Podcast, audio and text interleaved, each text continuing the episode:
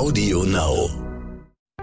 Nun ist also Donald Trump weg und Joe Biden im Amt und die großen Fragen lauten, was können er und Kamala Harris hinkriegen? Wie viele Krisen können sie entschärfen?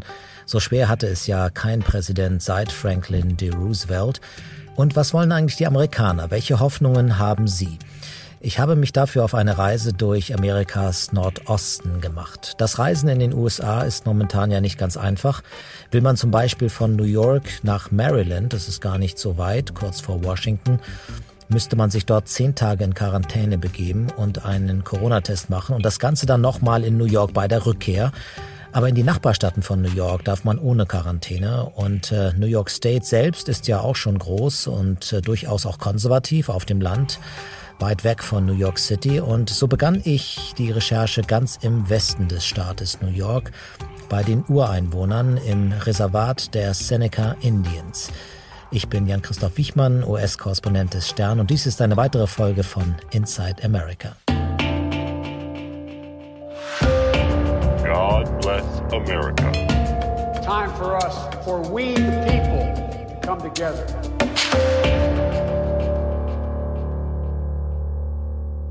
Salamanca ist eine kleine Stadt im Reservat der Seneca Indians.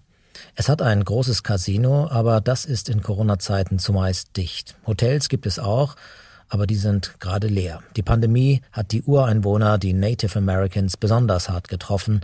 Viele der Alten, der alten Führer, der Weisen sind gestorben.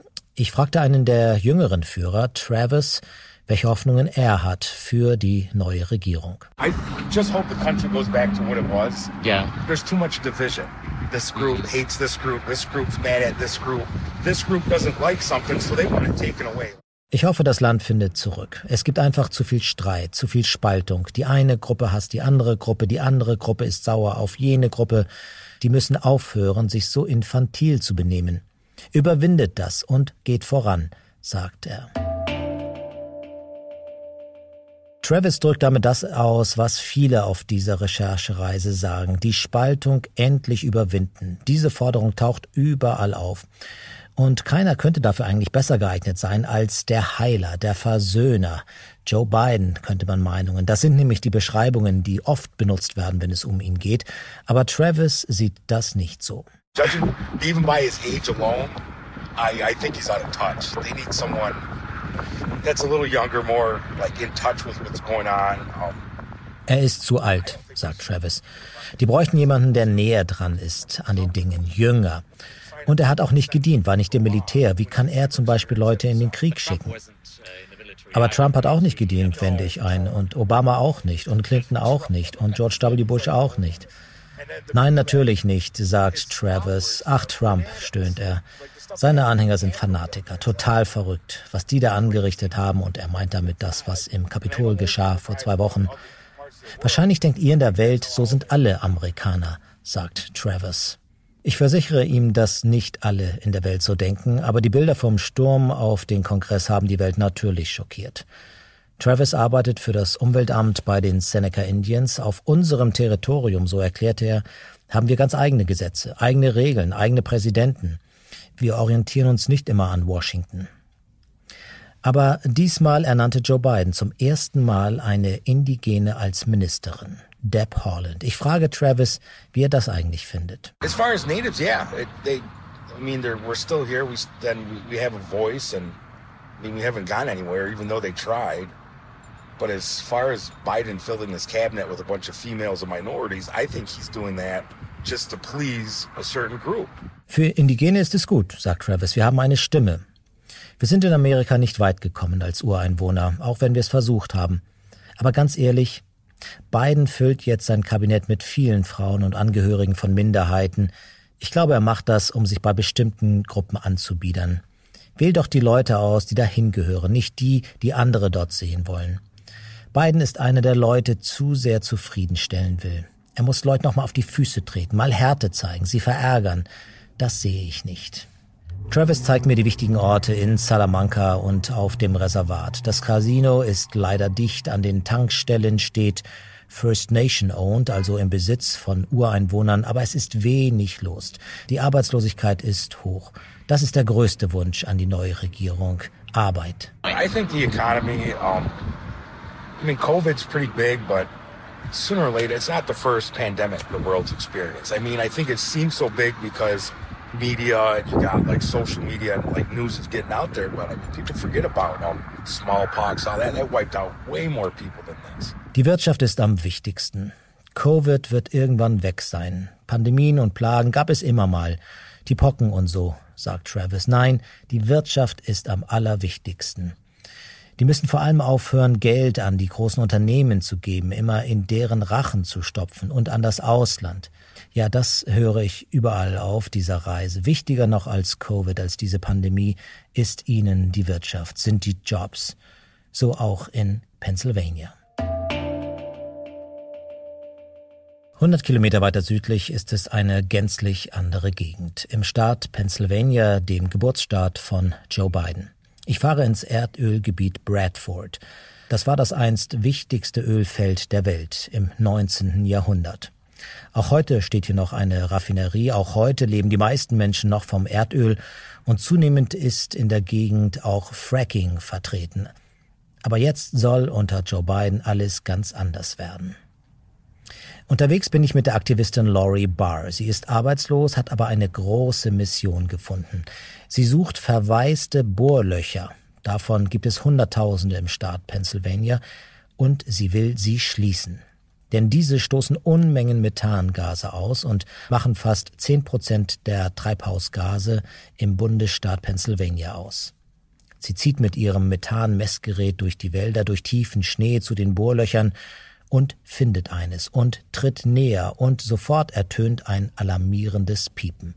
Sie stellt fest, dass viel Gas austritt, sehr viel Methangase, auch Erdöl, besorgniserregend viel. What is leaking actually? There's natural gas coming out. And what does it say on your on your meter? Can you see it? It's 640 parts per million. And how much is that? Is is that uh... That's as high as the meter reads. Laurie Barr hat ganz andere Hoffnungen, dass Joe Biden seinen Plan wahrmacht und Millionen Jobs im Umweltschutz und Klimaschutz schaffen wird. Green Jobs, wie sie heißen. Das alles hat er angekündigt. Er soll sie schaffen, indem er diese verwaisten Bohrlöcher schließt, indem er auf Windkraft setzt und auf Elektroautos. I hope that they recognize the crisis that we're in.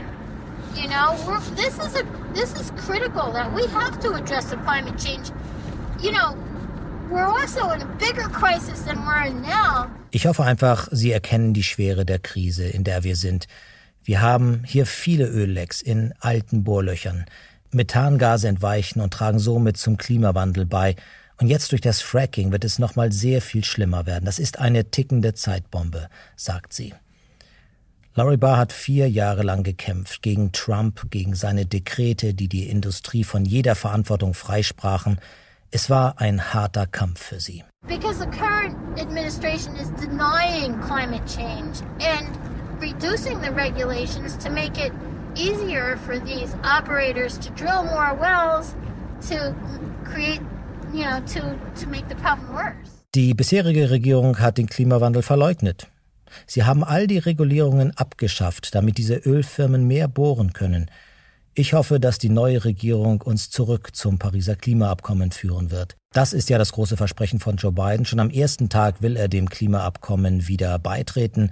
Er will Amerika bis 2050 CO2-neutral machen. Aber Laurie und Barbara, eine weitere Aktivistin, die mit ihr unterwegs ist, haben da so ihre Bedenken. What, what do I hope? Well, like I said before, they need to um, make regulations such that the companies that do the drilling, that receive the profit from the wells, have to be responsible in perpetuity. They have to be responsible. Meine größte Hoffnung, dass Unternehmen endlich zur Rechenschaft gezogen werden, und zwar für die Ewigkeit. Sie veranstalten hier all diese Umweltverschmutzung, sie richten all das hier an und müssen nichts einhalten und profitieren nur. Hat sie denn Hoffnung, dass sich das ändert, frage ich sie. Und Barbara antwortet, nicht wirklich. Die gehen mit der Industrie ins Bett. Wie alle, sagt sie über die beiden Regierung. Vielleicht gibt es ein, zwei, die integer sind, aber das sind die allerwenigsten.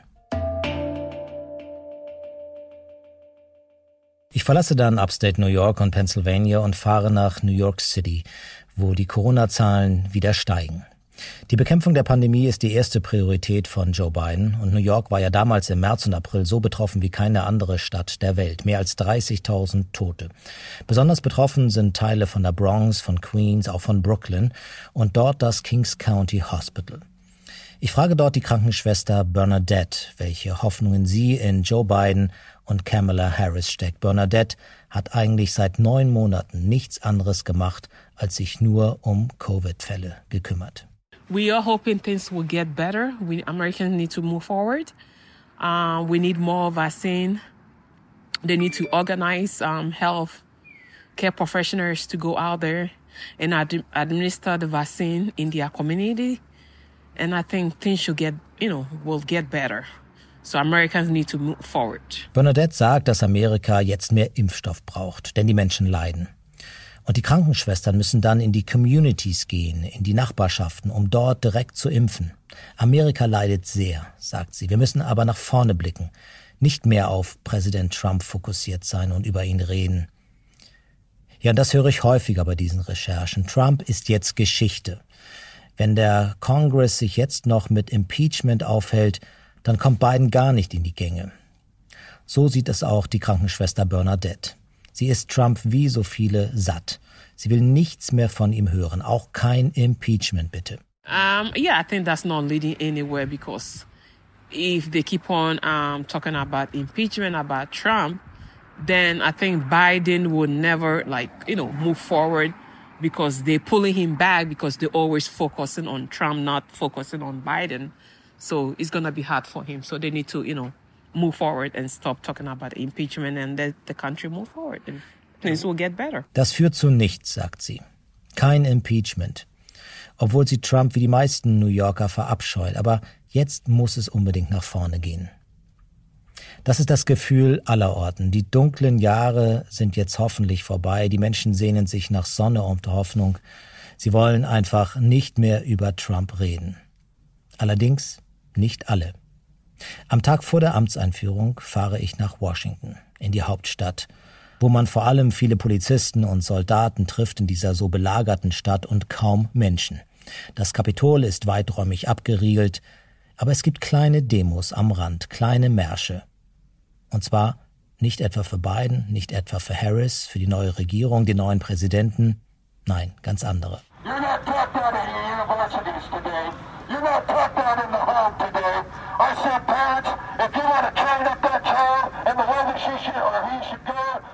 Dies hier ist eine Demo von radikalen Christen und einige der Teilnehmerinnen haben sehr ausgeprägte Meinungen über Joe Biden. They don't represent any of the values that our country represents. They don't represent the values that I um, represent either. The values that I um, stand firm on, they, they represent the opposite. They represent whatever is wrong with America. Biden und Harris geben mir keine Hoffnung. Die repräsentieren nicht unsere Werte. Die repräsentieren all das, was falsch läuft in Amerika. Abtreibung, Homo-Ehe. Wir haben Trump gewählt, wie 80 Millionen andere, sagen diese Frauen. Und er ist der wahre Präsident. Ich unterbreche Sie und sage, das stimmt nicht. Es waren 75 Millionen, die für Trump gestimmt haben und Biden erhielt sieben Millionen mehr. Ich frage die beiden Frauen, ob sie wenigstens Joe Biden als ihren Präsidenten anerkennen, jetzt da er ins Amt eingeführt wird. Und sie verneinen das. Er stahl die Wahlen, sagen sie. He's not something that we would support. Whether you can say what you want to about whether you think the election was stolen or not, that doesn't matter. The point is, no, we will not support. Und so ist der Tag gekommen. Die Amtseinführung von Joe Biden. Und natürlich ist Amerika weiterhin gespalten. Und wahrscheinlich werden nur schnelle Ergebnisse die Kritiker noch umstimmen können. Und vielleicht nicht mal das. Wir werden das weiterverfolgen hier in unserem Podcast Inside America.